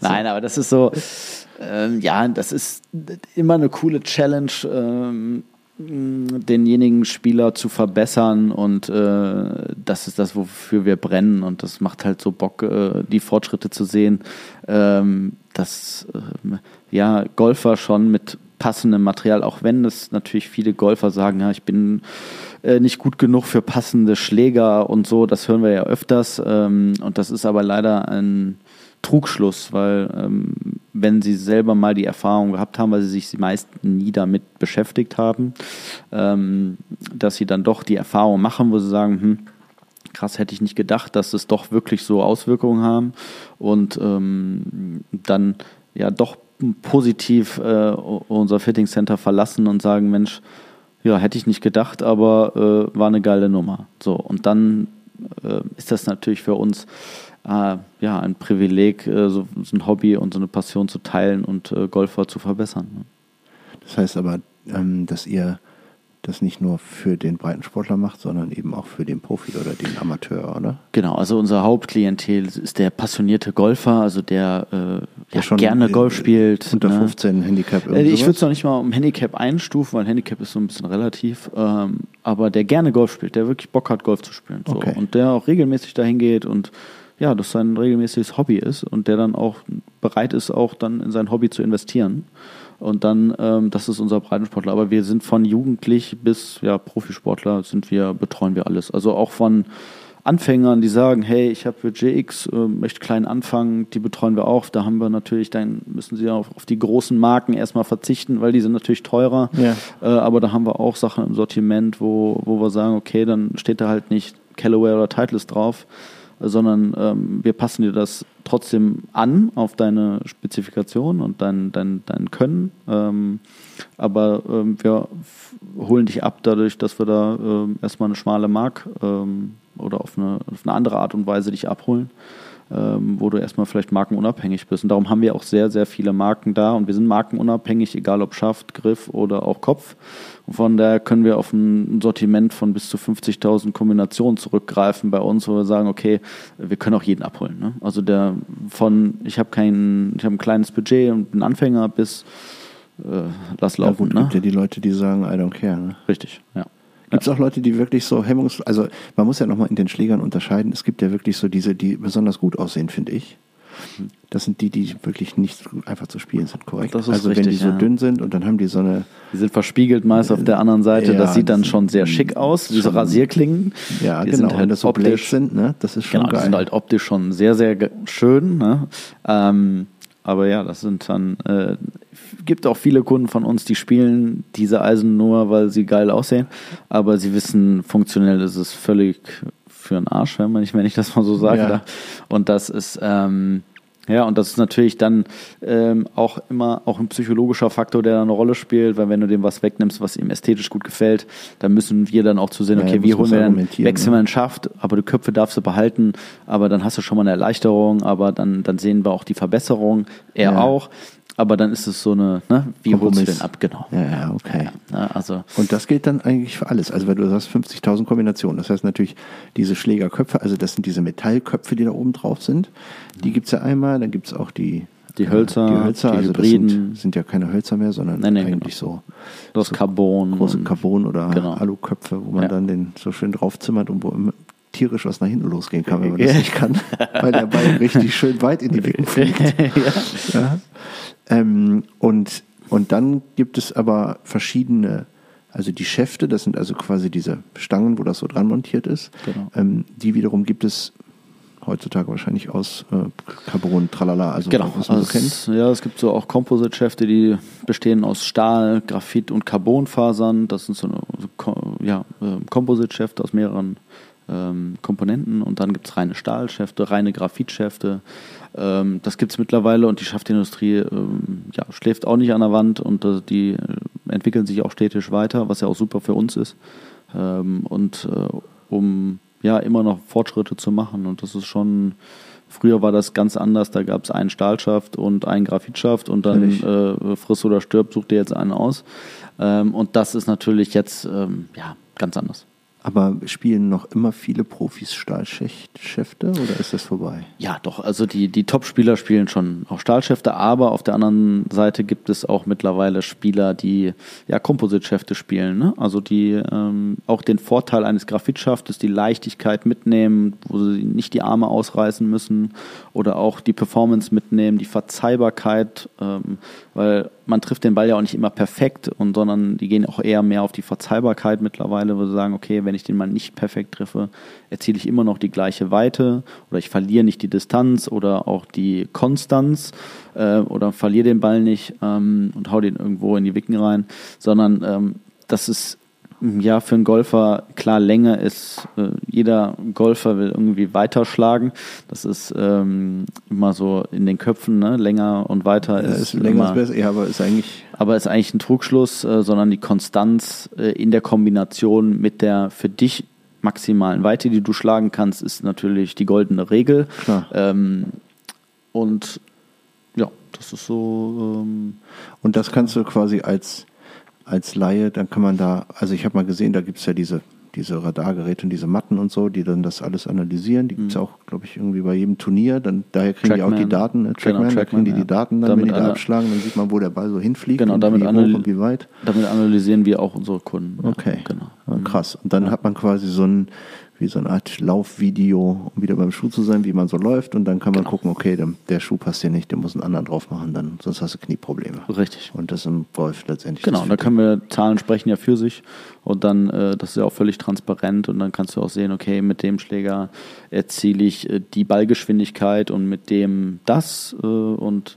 da sehe ich auch wirklich die nackte Wahrheit und dann sprechen die Zahlen für sich ne? und dann natürlich muss dann auch die Optik des Schlägers und auch ähm, spielt am Ende des Tages auch eine Rolle für manche Kunden. Manche sagen, ist mir auch egal, Hauptsache das Ding funktioniert. Aber viele sagen auch dann, ach ja, Mensch, äh, kann ich den Schaft denn nicht noch in einer anderen Farbe haben? Ich hätte da gerne noch meinen Namen drauf und äh, den hätte ich da gerne in Gelb und äh, oder auch in Rot und äh, den Griff hätte ich gerne dann in Grün. Äh, das geht alles. Also die Option haben wir bei manchen Herstellern, nicht bei allen. Aber Individualisierung ist natürlich bei uns auch ein großes Thema. Ja. Ja gut, das ist ja wie bei vielen, Brei- also wenn du jetzt Radfahren als Breitensportart nimmst, ist es ja auch so, dass es eher in die Individualisierung geht, dass sie dann sagen, ich möchte die Schläuche und die Laufräder und die Gruppe da drauf, und keine Ja. Ahnung was. Weil wenn Ist ja auch eine coole bist, Nummer. Ja, ist ja eine coole Nummer. Wenn du da oben bist, dann soll es ja auch, Ja. soll man ja auch erkennen, dass es dein Satz Da- ist quasi. Genau, richtig. Ja. Ja, mega spannend. Und, ähm, und das machst du jetzt schon eine ganze Zeit, aber mittlerweile hast du Standorte oder, oder ja, du machst das ja nicht nur alleine, sondern Genau, ich habe ähm, genau, ich ja wie gesagt allein angefangen und habe dann ähm, fünf Jahre war ich auch alleine und dann habe ich gedacht, okay, äh, wo ist meine Vision? Dann habe ich mich mal äh, unternehmerisch auch ein bisschen weitergebildet ähm, und dann kam eins zum anderen und habe ich gesagt, okay, jetzt äh, habe ich folgende Vision, in fünf Jahren möchte ich da und da sein und jetzt muss ich den Schritt machen zur Expansion. Ähm, ja, dann habe ich, äh, habe ich erstmal die Anlage ähm, gewechselt, sodass alles aus einer Hand kommt, dass ich eigene Accounts habe bei den Herstellern. So mit, das war mein zweiter Schritt. Dann habe ich die zweite Filiale in Mainz eröffnet. Ähm, das war mein erster Expansionsschritt und dann, ja, mittlerweile haben wir sechs Standorte. Wir haben jetzt gerade vor den letzten sechs Wochen noch zwei weitere Standorte aufgemacht. Und jetzt sind wir ja schon ein etwas größeres Team und man kann schon sagen, auch Unternehmen, logischerweise. Ne? Also wir sind ja äh, zwei GmbHs mittlerweile und eine Holding drüber gesetzt und äh, das ist schon äh, ein cooles Team. Ich liebe das Team auch. Äh, wir haben echt einen coolen Draht, auch einen engen Draht zusammen und haben ja alle verfolgen die gleiche Passion und äh, kommen gern zur Arbeit und wollen den Golfer besser machen. Und das ist äh, ein cooler Drive und wir haben auch einen guten Draht zu unseren Kunden. Das ist natürlich auch Sport verbindet. Äh, das ist auch Voll. alles per Du und locker und Ja. egal, ob du CEO von großen Firmen vor dir stehen hast äh, oder ähm, ein Schüler, das ist alles auf Augenhöhe und das ist äh, sehr, sehr angenehm, mit äh, den Kunden zusammenzuarbeiten. das kann ich mir vorstellen. Und jetzt heißt, du hast ähm, dann eigene Gesellschaften oder, oder wie habt ihr das Konstrukt aufgebaut? Einfach so, weil es wäre theoretisch ein Modell, wo man sagt, man hat mehrere Standorte, wo dann Teamkollegen sitzen, die vielleicht eine Standortbeteiligung haben, keine Ahnung was, und produzieren das dann vor Ort oder Genau, also ich habe das dann in, in äh, Düsseldorf und Mainz aufgeteilt. Das sind jeweils eigene, eigenständige Firmen. Äh, und darunter sind dann halt noch weitere Standorte, die dann von der Firma geleitet werden. Ähm, und äh, demzufolge ähm, war das auch wirklich eine gute Entscheidung, sodass wir das auch splitten können, Süd und Nord ähm, äh, aufteilen können. Und wir kümmern uns jetzt zum Beispiel in Düsseldorf um den Standort, fällt bei uns in den Bereich rein, in die Firma Hamburg, Lüneburg, Wolfsburg. Äh, ähm, das ist alles bei uns und dann äh, in Mainz, da kümmert sich dann um Weimarer Land, da sind wir jetzt im Osten unterwegs und jetzt äh, wollen wir nochmal Richtung Stuttgart und Nürnberg nochmal gucken und ähm, das bauen wir städtisch aus und äh, das funktioniert bis jetzt äh, sehr gut. Toll. Immer klein und städtisch gewachsen. Das war mir ganz wichtig, weil das war in der anderen Firma ja nicht so. Und habe auch, äh, wie gesagt, ähm, ich habe auch keine Erfahrung mit Investoren oder äh, VC oder ähnlichem. Ähm, da hört man ja immer geteilte Meinungen und da war mir Nachhaltigkeit äh, aus eigenen Mitteln, aus dem Cashflow zu wachsen, dann doch wichtiger, ähm, weil ich das Risiko ja immer überschaubar haben wollte ähm, so dass ich auch nicht mit Bauchschmerzen einschlafen muss.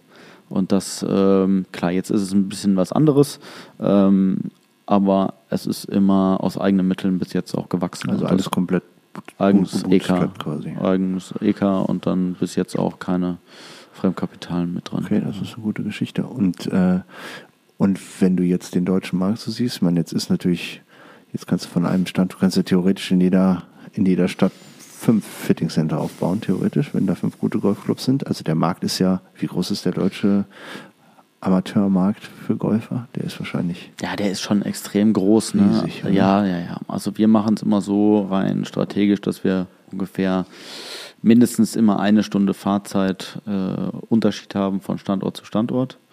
Eher anderthalb Stunden. Ähm, weil die Leute sind auch bereit, so lange auch zu uns zu fahren. Ähm, aber ich habe jetzt noch selber keine Erfahrung äh, oder den Mumm gehabt, äh, sag ich mal, in Düsseldorf einen Standort zu haben und den nächsten in Dormagen ja, oder in Meerbusch oder was auch immer, dass die jetzt nur 20 Kilometer auseinander sind. Ähm, da sehe ich den Need jetzt nicht. Ähm, aus Erfahrung heraus ähm, mache ich das lieber ein bisschen, ja, um Markenbekanntheit auch in Deutschland zu erreichen und weiter mehrere Standorte und Präsenz zu haben, dass wir das äh, dann doch ein bisschen mehr streuen. Ne? Dass du also nicht diesen Mikromarket hast, sondern. Genau. Äh, und ähm, du bist, wie, gibt es da Wettbewerb? Also ich meine, das hört sich ja schon nach einer sehr spezifischen Dienstleistung an, die ihr da anbietet. Ja. Jetzt kann ich mir vorstellen, da bist ja wahrscheinlich nicht der Erste auf diesem Planeten, der auf die Idee Clubfitting äh, gekommen nee, ist. Nee, nee, nee. Das so, ist das ein, ist das ein Competitor-Markt oder ist das ein Kompetenzthema oder wie, wie, wie stellt man sich das auf? Ja, es gibt ja solche und solche. Es gibt ja auch äh, Clubfitter, die im Endeffekt äh, die Standardschläger äh, fitten und anpassen ne, von den normalen Herstellern. Ähm, und dann gibt's ähm, ja, ich sag mal, eine gesunde Handvoll in Deutschland, die das ähm, auch gut machen. Und ähm, viele davon sind aber ähm, Einzelunternehmer und machen das alleine ähm, und haben äh, das, weiß ich, wollen das vielleicht auch nicht und ähm, zu expandieren und sind auch happy, so wie ich es damals auch gemacht habe. Ähm, und äh, es gibt noch ein paar andere Jungs aus München, die machen es dann auch so eher wie wir. Ähm, das sind auch auch so mein Alter und die haben auch genauso Visionen, wie ich sie auch habe. Und ähm, aber das ist natürlich dann auch ein Kompetenzthema. Was sind deine USPs? Äh, was verfolgst du für Ziele? Ähm, und das ist dadurch, dass wir ja sehr spezielle Anpassungen machen und sehr individuelle Anpassungen machen, ähm, ist das schon sehr speziell und das machen sehr wenige in Deutschland. Aha, okay. Das heißt, ähm, du brauchst einfach diese Standorte auch so weit auseinander, weil einfach die Zielgruppe einfach nicht, keine Ahnung, du hast nicht in einem Radius von so einer Filiale 50.000 Leute, die das genau. Thema sehen, sondern eben nur 500 mhm. oder so, mehr. Ah, ja, Ahnung. schon mehr, ähm, klar. Ja, aber jetzt mal so rum, aber, ja, das mal ja, ja, genau, richtig. Ja. Okay.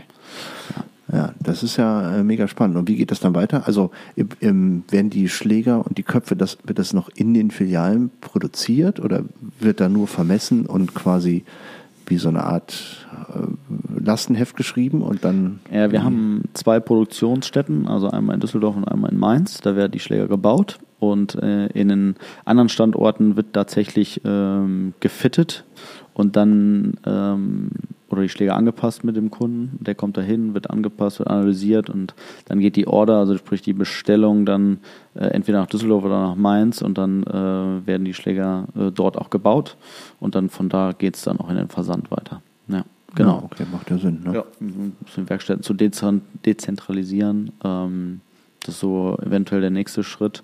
Ähm, aber da sind wir jetzt noch nicht. Wir haben aber jetzt schon, ja, wie gesagt, zwei Werkstätten. Das braucht man auch äh, für sechs Standorte. Ja, aber gerade sagen, sonst weil ist das ja auch ein bisschen wenig Platz. In Peak Time du ja wahrscheinlich da genug zusammendengeln, ne? Die, den Jungs in der Werkstatt wird nicht langweilig, sagen wir Das ist so. gut. Das ist auch gut so. Ja, ja, ja, das, ist auch gut so. ne? Ja, Also sehr stark, daher, sehr ja. stark.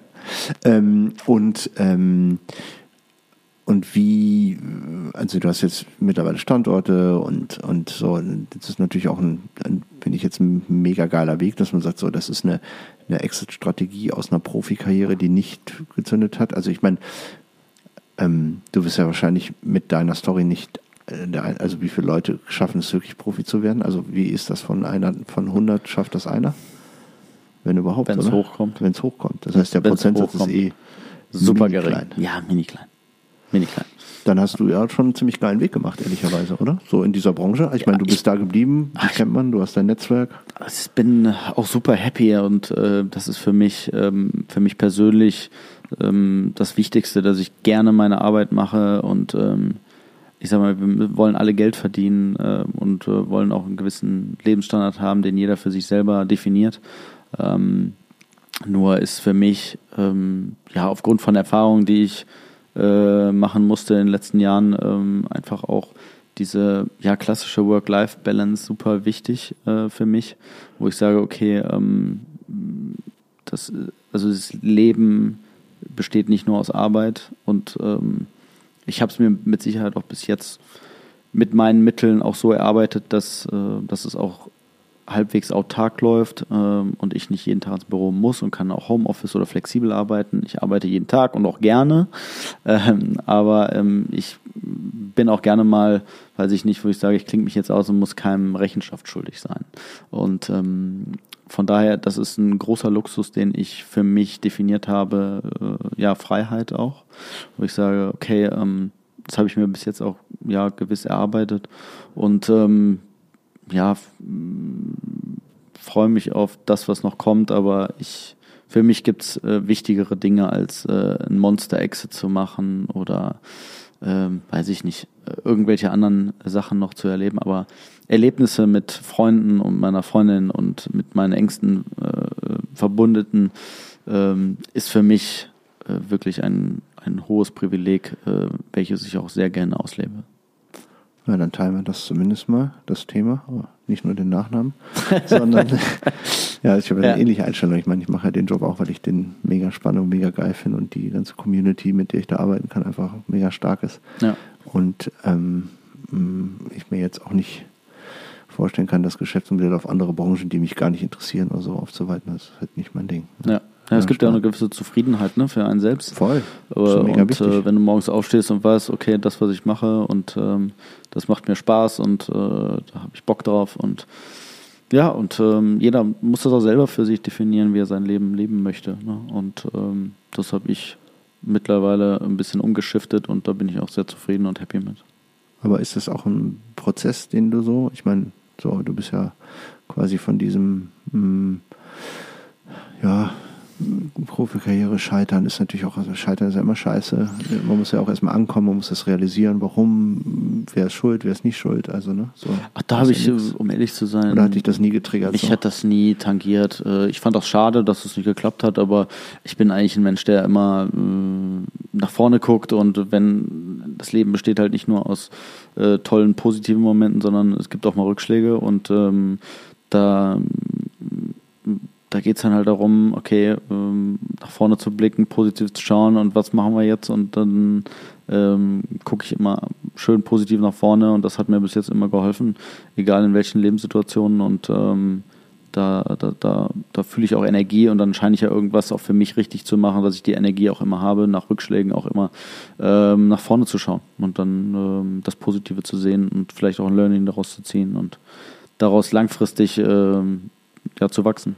Wie ist denn, äh, weil du sagst Energie ziehen, ist das, äh, wo, äh, ist das Thema Spiritualität oder wie, also weil du musst ja schon eine gewisse mentale Stärke haben, um einfach in dem richtigen Moment als Profi-Golfer dann auch abzuliefern. Also wenn man das jetzt nochmal zurückbricht, so in der Zeit, wo du halt auch gut da ähm, platziert warst, dann warst du sicherlich einer von vielen Talentierten, aber am Ende des Tages treffen ja von, keine Ahnung, von 15 Profis ähm, 14 den Ball ähnlich gut. Also dann spielt ja die Technik nicht mehr so die mega große Rolle, weil die, der eine ist ein Longhitter, der spielt ein bisschen weiter, der andere hat ein besseres Kurzspiel. Am Ende des Tages im Durchschnitt treffen die halt, brauchen die beide ähnlich lang, um den Ball in so ein Loch zu kriegen. Das heißt, die spielen auf einem ähnlichen Niveau. Der Unterschied macht dann aus, ob du unter Druck die Leistung abrufen ja, kannst oder nicht. Genau das. So, und das findet zwischen den Ohren statt. Ja. Genau. Also, so, wie, wie kann ich das abschütteln? Wie kann ich meine Selbstzweifel? Du siehst es am Tennis, finde ja. ich noch krasser. Ja. In einem Match, Klar. wie in einem Match Leute versinken, Schläger zerschlagen, schlagen, dann sagen die sind mir ausgerutscht, weil darfst du heute nicht mehr. ein bisschen schade. Gibt es beim Golf auch so ja, leichte, auch, auch so ein bisschen. leichte Wutanfälle. Ja. Genau. Und dann kämpfen die sich zurück und dann drehen die das Ding noch und dann denke ich mir so, alter Schwede, was ist hier passiert? Das ist mega krass, aber das ist Spitzensport, oder? Genau. Und das ist ja das Coole jetzt auch an, an den Netflix-Dokus. Ähm, jetzt auch jetzt im Tennis gab es ja jetzt auch, ja. Äh, wurde ja auch verfilmt und jetzt auch im Golf. Da sieht man mal, dass auch die großen Stars, die man im Fernsehen auch gefühlt jede Woche Selbstzweifel haben. Und das ist, äh, hat mich beruhigt, auch mal zu sehen, wo sie sagt, okay, jetzt ein Weltklasse-Golfer, der geht in die Runde und denkt sich, ach nee, heute meine Motivation und auch mein Glaube an mich selbst ist nicht da, weil ich habe seit zwei, drei Wochen habe ich die Peste am Schläger gefühlt. Und ähm, aber das ist dann halt, wie du schon richtig sagst, bei Profi-Golfern zu sehen oder auch Sportlern allgemein, wie die aus einem Tief während eines Matches sich zurückkämpfen, um dieses Match zu wieder noch zu gewinnen. Das ist halt der Wille. Ne? Das ist dieser Wille, diesen Erfolg und diesen Titel zu gewinnen. Das kriegst du durch Talent nicht hin. Wenn du mental das nicht willst und dann, dann wirst du das niemals schaffen. Das Aber hat dir das geholfen, auch ähm, unternehmerisch? Also würde, würde das in einem Coaching oder für dich als Unternehmer, jetzt hast du ja eine coole Firma gebaut, ähm, hat dir das geholfen zu wissen, was man machen muss, um, um durch eine Krise durchzukommen? Also hattest du so eine Situation, wo du sagst, so jetzt kann ich mal was ableiten, was ich aus dem Profisport gelernt habe? Oder ist das in einem drin oder ist das anders auf dem Platz als auf dem, im Business? Weil das findet ja in einer anderen Zeitstrecke statt, wahrscheinlich. Ja, das ist eine andere Zeitstrecke, das ist ja der Moment und business, business-technisch sind natürlich, äh, ich sag mal, negative Themen länger auf dem Tisch, äh, wo man auch vielleicht mal ein, zwei Nächte drüber schlafen kann oder ähm, sollte. Ähm, das hast du natürlich im Match jetzt nicht. Ne? Ähm, ich kann dir, um ehrlich zu sein, ist eine gute Frage. Ich mm, jetzt rein spontan würde ich sagen, dass ich es nicht reflektiere auf die Sporterfahrung, die ich habe.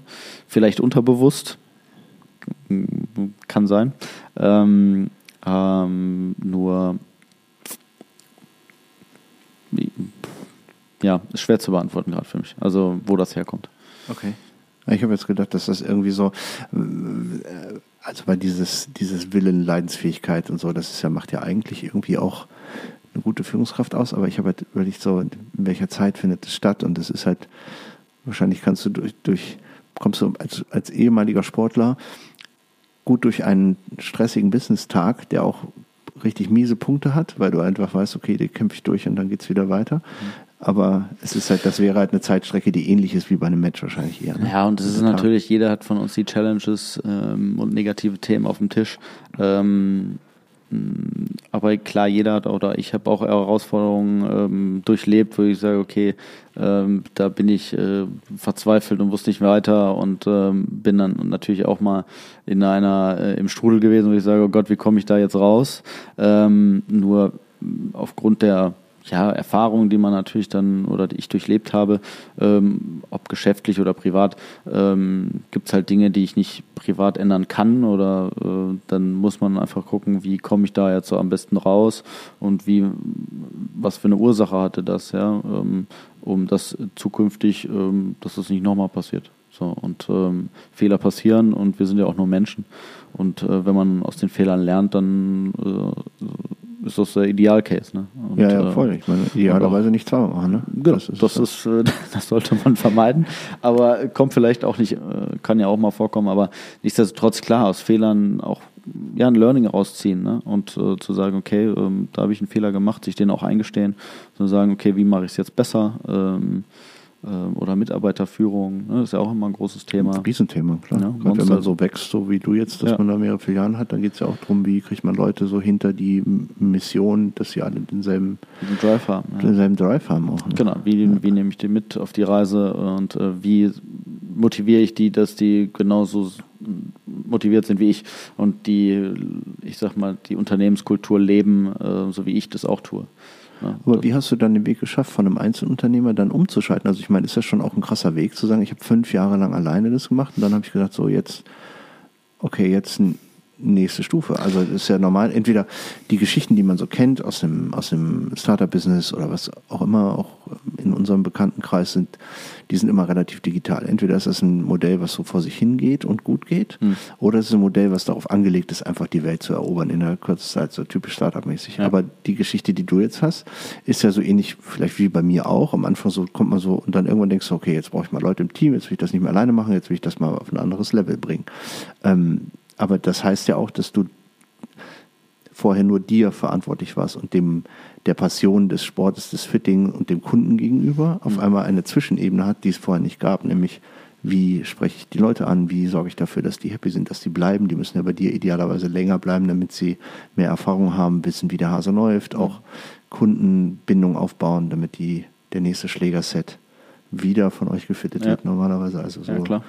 Äh, Customer Circle- Journey. ne? Customer Journey, genau. Mhm. Wie hast du das geändert oder wie hast du das aufgesetzt? Wie ist das entstanden?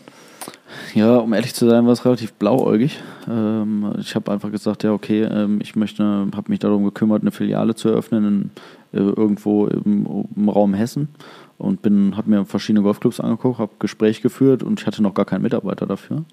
und äh, hat, dann habe ich das äh, im Mainzer Golfclub ähm, äh, die Möglichkeit gehabt und da musste noch ein bisschen was umgebaut werden. Also das hat ein Dreivierteljahr gedauert. Und dann habe ich die Stelle ausgeschrieben und dann ähm, habe ich gesagt, okay, gucke ich mal, was auf mich zukommt.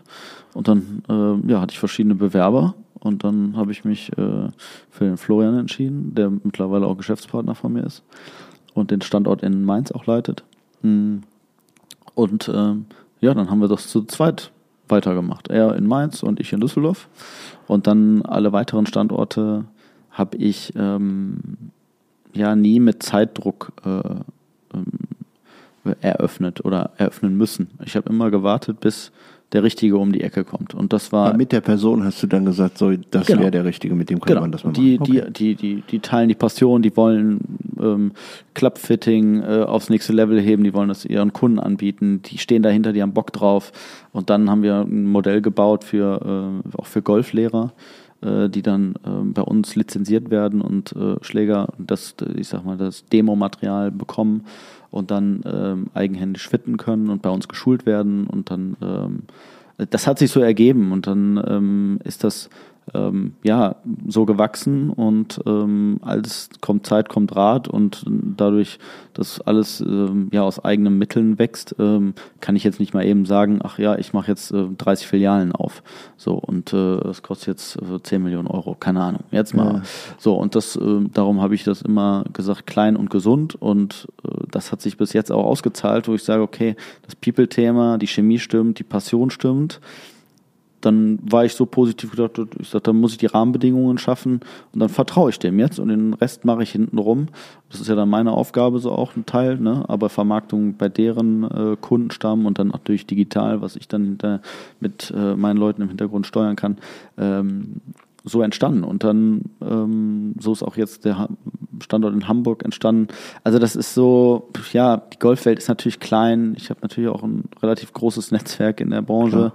Und dann mittlerweile kommt man auf mich zu und fragt, ob ich ähm, daran Interesse habe, einen neuen Standort aufzumachen. Und das ist natürlich dann jetzt eine schöne Art und Weise, ähm, äh, weiterzumachen. Aber ja, von daher gucken wir mal, wo die Reise noch hingeht. Ähm, von daher, aber bis jetzt. Spannend. Das heißt, über die. Holding, da steuerst du quasi Marke, Marketing und so weiter. Genau. Äh, also ich habe ja die Holding oben drüber und dann darunter die zwei Tochterfirmen und dann sind die, genau. So läuft das ja. Machst du im Digitalmarketing auch ein bisschen was? Oder?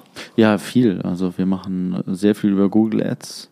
Okay. Ähm, und jetzt äh, ChatGPT ist ein ganz großes Thema bei uns, weil der, ähm, der für uns Google macht und SEO und Google Ads. Ähm, ja, ist natürlich ChatGPT jetzt bei Google anscheinend auch ein Riesenthema. Da muss ich mich jetzt auch ein bisschen reinfuchsen. Da habe ich jetzt äh, auch Fortbildungen für, wie wir das im Unternehmen auch äh, mit einpflegen können und welche äh, ja, langfristigen Strategien wir fahren. Aber ja, klar, Social Media, ganz normal, wie jeder gefühlt das auch macht. Ja. Ähm, aber am Ende des Tages ist äh, bei uns das ein People-Thema, ein People-Business und da wir leben auf von Empfehlungen. Ne? Und ähm, das ist aber ähm, das, das ist aber, glaube ich, auch ein umkämpfter Markt. Entschuldigung, wenn ich da so rein. Also ich habe natürlich den Fehler gemacht und habe so in meinem Insta so zwei, drei Golfthemen mir angeguckt. Ja. Und rate mal, was ich zugeballert werde mit Werbung. In, also mein Feed ist quasi voll. Voll ja. und Golfhaus, tralala, egal ja. was. Ja. Ich kann mir schon vorstellen, dass einfach der, der Klick äh, pro Customer im Golfthema relativ teuer ist, oder? Es kommt auf das Wort an, um ehrlich zu sein. Das, das Wort, heißt, du hast spezialisiert auf Individualisierung oder auf Ja, das Fitting, Wort oder? Fitting ist scha scheiße teuer. Ja, das kann man Weil Fitting ist ja nicht nur im Golf, sondern es ist also äh, grundsätzlich. Genau. Und äh, Fitting kostet, glaube ich, pro Klick zwei Euro oder irgendwie sowas. Also sehr teuer. Ja, Geht sehr ja teuer. Gleich so, äh, Headhunter Düsseldorf kostet 1875. Ach, 1875. Na gut, okay. Das, äh, da sind wir weit von weg. Aber ähm, ja, das ist ähm, äh, das Google Ads-Thema haben wir jetzt vor zweieinhalb, drei Jahren professionell dann auch äh, aus der Hand gegeben. Und äh, das war für mich auch ein Step und eine Entscheidung, okay, wie viel Geld muss ich jetzt investieren für Google Ads? Und ich konnte das gar nicht greifen. Und das war für uns äh, schon auch äh, eine hohe Summe. Aber es ähm, hat sich wirklich gelohnt und habe da echt äh, ein cooles Team drumherum, die sich darum kümmern. Und äh, das ist schon, äh, ja, ähm, schon erschreckend, äh, was man da so drehen kann und was man auch erreichen kann dadurch. Und das ist für mich auch immer wieder neue Themen jetzt, ähm, dadurch, dass ich nicht mehr so häufig im Fitting selber persönlich stehe und als Unternehmer agiere und wo, ähm, das sind ja von People-Thema über Strategy, über äh, äh, ja, verschiedene äh, neue Themen äh, sich weiterzuentwickeln, wird es nie langweilig. Ne? Und das ist immer ganz cool. Das ist ja gut so. Ja, ja, ja mega. Ist, schon ist der Tod. Was empfiehlst du so, wenn man sich weiterentwickelt? Also ich meine, es gibt ja verschiedene Ebenen, sich zu entwickeln. Das einmal als Unternehmensführer, aber mhm. oder Führerin und auf der anderen Seite natürlich auch persönlich, persönlich. so. Was ist da so ein Also Persönlichkeitsentwicklung ist, für mich ein sehr spannendes Thema. Ähm, ich mag das unheimlich gerne, mich damit zu beschäftigen, auch mit mir selber. Aufgrund von den persönlichen Rückschlägen, äh, die ich erlebt habe, ähm, habe ich aus Eigeninteresse auch mal Persönlichkeitstests gemacht, ähm, äh, wo halt auch spannende Themen bei rauskamen ähm, und wie ich. Ähm, War selbst gemacht oder äh, moderiert? Nee, mach, moderiert. Moderiert. Ja, ne? ja, ähm, also professionell äh, machen lassen und dann auch äh, zusammen mit dem Coach erarbeitet und äh, wie kann ich meine Stärken oder auch meine Schwächen, wie bin ich von der Persönlichkeit. Ähm, ähm, das war super interessant. Äh, wie kann ich andere Persönlichkeiten abholen, die vielleicht teilweise meiner direkten Art nicht klarkomme, da muss ich mich empathisch anpassen, weil die können sich nicht meiner Art anpassen, weil das nicht in, ihrem, ihrer DNA steckt. Und das sind halt so ganz spannende Themen, die natürlich auch dann als Unternehmer im People-Thema auch eine ganz große Rolle spielen. Wie hole ich den Mitarbeiter ab? Wie ähm, muss ich mit dem kommunizieren, dass der ähm, ja, das verbessert und den richtigen Ton an den Tag legt? Und auch Persönlichkeit für mich persönlich ähm, ja, äh, nicht stehen zu bleiben. Ne? Und ähm, wie gesagt, auch das Thema Rückschläge, äh, weißt du selber, war bei mir jetzt nicht äh, kein Fremdwort in den letzten äh, anderthalb Jahren. Absolut. Aber jetzt äh, kam auch wieder was Positives. Ich habe eine neue Frau an meiner Seite, bin mega happy und äh, äh, ja, es ist, äh, bin halt sehr positiv gestimmt. Ich weiß auch nicht warum, aber irgendwie, ich bin ein lebensfreudiger Mensch, habe Bock aufs Leben und genieße mein Leben und äh, äh, ja, äh, bin einfach. Ja, das strahlt auch aus, das kann man ja. nicht anders sagen. Ja. Also ähm, auch schön zu sehen. Ich meine, jetzt habe ich natürlich nochmal einen anderen Blick darauf, weil wir äh, natürlich äh, verwandt sind. viele Jahre verwandt sind und wir viele Jahre auch mal mehr oder weniger Kontakt hatten. Deswegen ist nochmal nochmal sieht man natürlich so eine Entwicklung nochmal mit einem ganz anderen Augenwinkel äh, quasi als ein Außenstehender. Ähm, von daher mega gut und es ist natürlich auch sich damit zu beschäftigen, auch im Team so alle so reden natürlich über People und über Work-Life und mhm. hast du nicht gesehen? Ähm, am Ende des Tages ähm, ist wichtig, glaube ich, dass auch Mitarbeiter untereinander wissen, wie der andere tickt. Wir haben da mal so einen Test bei uns in der Firma gemacht, dass wir so eine, so eine quasi so einen Motivationstest gemacht haben. Also welches Motivationsprofil hat der Einzelne? Mhm. Wo kommt der her? Was braucht der, damit er glücklich ist? Ähm, und äh, das halt auch transparent gemacht, hm, dass halt jeder bei mir im Team weiß, ich bin da so ein Nadi-Professor Freigeist, ich brauche einfach meine ich, ich hasse Listen abarbeiten und mhm. so Dinge von A bis B durchtolerieren, das kann ich gar nicht. Okay. Ähm, ähm, und, und ich brauche Freiheit und gebe die auch aber ich setze auch vieles voraus und wenn man weiß, dass ich so ticke, dann ist es anders und bei anderen Mitarbeitern im Team ist es so, dass ich dann weiß, da ist jemand, der will, der will klare Vorgaben, der will am Ende des Tages eine Liste vor sich haben, da sind 18 Punkte für den Tag und am Ende des Tages will er an der letzten, an dem letzten Ding seine Haken dran machen und der ist, da wird sie mich mit umbringen. Ja, aber, aber genau das ist ja das ist Spannende. total ne? happy, dass der ja. sagt, ich habe hier eine Guideline und da sind meine Punkte und ja, let's, let's do it. Ja, mega. Und ich denke nur so, was für ein Kotz, diese Liste jetzt zu arbeiten. um, ja. Und das äh, macht natürlich auch äh, nochmal äh, im Team halt ähm, der Zusammenarbeit einfacher, wenn man die Sprache synchronisiert und einfach weiß, mhm. okay, der braucht das, ich brauche das nicht, also was tun wir. Aber es ist super. Das ist Voll geil. Das ist, ein, ist mega spannendes Thema. Ähm, ja, ich finde das brutal interessant. Und ähm, ja, Persönlichkeitsentwicklung haben wir ja, ähm, äh, haben wir schon gesagt, da ist natürlich auch Lektüre. Jetzt hast du das moderieren lassen. Mhm.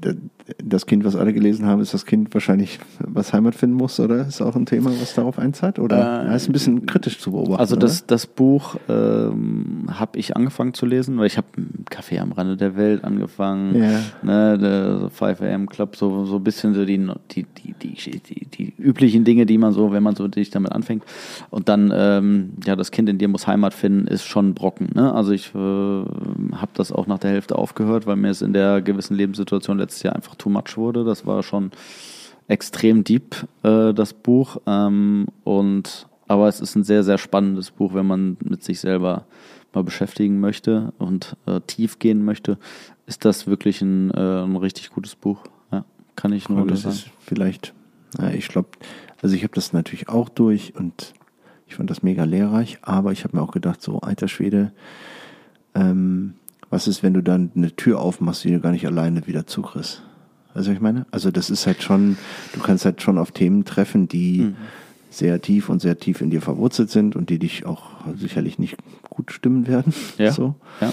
Ähm, aber die dann auch vielleicht in ein positives Bild zu ändern, ist natürlich dann die Aufgabe und das kann nicht jeder selbst schaffen, oder? Nein, nein, nein, nein, das kannst du, das kann man nicht voraussetzen, dass man es selber machen kann. Also ich habe das auch mir im Coaching auch ähm, habe ich selber auch gemacht, ein, persönlichen, persönliches Coaching, ähm, weil das eine andere Person reflektiert dein Leben noch mal anders als du selber mhm. und sieht vielleicht auch Dinge, die du nicht siehst oder meinst, die wären jetzt wichtig.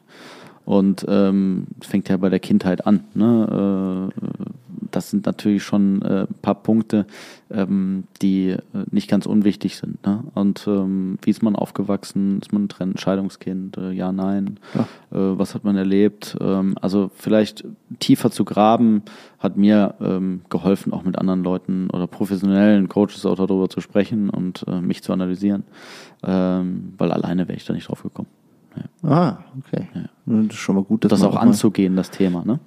Ja, gut, also das anzugehen, das Thema, darauf muss er selber kommen, glaube ich. Weil da kommt genau. ja nicht ein Coach um die Ecke und sagt so, übrigens, so. ich will dich jetzt mal coachen. Kommen viele bei LinkedIn gerade, kommen sehr viele damit um ja. die Ecke. Ähm, aber ähm, eben dann zu sagen, okay, dann da muss da mal ein Profi dran. Ist ja wie beim Golffitting. Also das kannst du ja Nee, absolut. Machen. Du musst halt deren Kompetenz dann auch ähm, mit einziehen, weil das ist nicht meine Kompetenz. Ja. Ähm, ich kann mich da nur für interessieren und dafür öffnen und, ähm, und der Rest ähm, zusammen mit demjenigen zusammen ausarbeiten und erarbeiten. Korrekt. Sehr ja. gut. Ähm, ja, wir sind zusammen bei den B-Boys. Yes. Ähm, ja. How come? Also. Ah, B-Boys. schon lange dabei? Ja, ja ich bin gut. schon sehr lange dabei. Ähm, ich, ich muss zu meiner Schande gestehen, ich weiß gar nicht, in welchem Jahr ich jetzt bin. Wann wurden die B-Boys gegründet? Zwei, äh, 19. 19? Mhm. Also ich bin, glaube ich, 2020 dazugestoßen. Äh, seit drei, gut drei, gesunden drei Jahren. Ja, mindestens drei Jahren, eher vier. War schon relativ am Anfang dabei und ähm, ja, ich finde diesen Drive mittlerweile äh, unfassbar geil. Ähm, am Anfang war das natürlich, ähm, wie alles so in den Kinderschuhen ist, ne? Ähm, Sir Walter hier und Party da. Das war jetzt nicht so mein, äh, ja, war nicht so mein Mittelpunkt, wo ich deshalb musste ich nicht in dieses Netzwerk gehen. Mhm.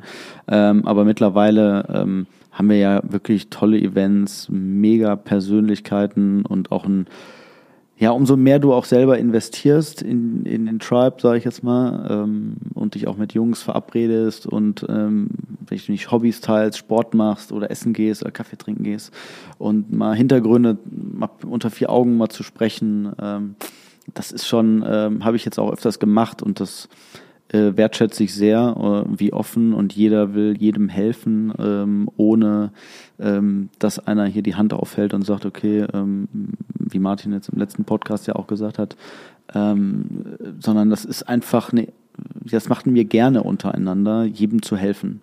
Und ähm, das finde ich, ähm, dadurch, dass ich auch ein Typ bin, der gerne gibt und gerne hilft und es mir äh, äh, ja gut tut, anderen Leuten irgendwie, wo ich nur kann, einen Gefallen zu tun, ähm, stößt das bei mir natürlich äh, auf äh, ja sehr positiv auf und äh, freue mich immer, äh, wenn sowas passiert. Ja, geil, mega. Mhm. Also bist du da, ja, was mit Golf überhaupt? Gibt es jetzt demnächst mal eine Golfrunde? Oder? Ja, ich hatte das jetzt mal angedacht, äh, ob ich dieses Jahr mal so ein B-Boys äh, Golfturnier organisiere. Das wollte ich jetzt mal mit, der ha mit Haki verstückeln, weil mit dem gehe ich morgen Mittagessen. Das ist sehr gut. Und dann äh, werde ich das mal ansprechen. Aber guck, dass das Level nicht ganz so hoch ist, sondern Nein, dass man so halbwegs da gibt's da Alkohol. Durchkommt. Da gibt's Alkohol. Okay, das wird gut. ein bisschen partymäßig, ne? Also hier nicht so eine steife Nummer, sondern äh, ne? Also äh, ein bisschen Fun-Faktor und wie wir alle so drauf sind, lockere Atmosphäre, äh, ein Bierchen, vielleicht ein Grillen oder ein Foodtruck, whatever. Ähm, wollte ich jetzt mal ein bisschen verhackstückeln, dass wir aber auch im schönen Wetter, weiß ich nicht, Juni, Juli, irgendwie mal im Sommer, wo wir wissen, okay, da sind auch schöne warme Temperaturen und hinten raus wo man vielleicht am Nachmittag startet ähm, und dann in, bis schön in den Sommerabend rein äh, eine coole Veranstaltung macht. Und äh, ja, da, das wollte ich dieses Jahr auf jeden Fall äh, mal anstoßen. Ja. Sehr gut. Ja. Dann könnt ihr jetzt schon mal hier ähm, äh, euch anmelden dann in der App. Wenn das Gathering dann genau, veröffentlicht das Gathering wird. dann veröffentlicht wird. Dann, ja. wieder, dann, dann bricht das wieder zusammen. Genau. Ja. ähm, ja, mega. Ähm, was hast du denn ähm, so als Takeaway für ähm, den einen oder anderen, der das hier mitkriegt, so was du vielleicht von dir aus, aus deinem beruflichen, privaten Umfeld, sportlichen Umfeld ähm, als Tipp mitgeben kannst? Also für mich persönlich ist allgemein Kommunikation auch ein großes Thema. Ähm, weil sprechenden Menschen kann nur geholfen werden. Und äh, damit habe ich bis jetzt immer sehr gute Erfahrungen gemacht, ähm, Probleme auch in Freundschaften, auch unangenehme Themen mal anzusprechen, ähm, zu sagen, hey, das belastet mich, lass uns da mal drüber sprechen.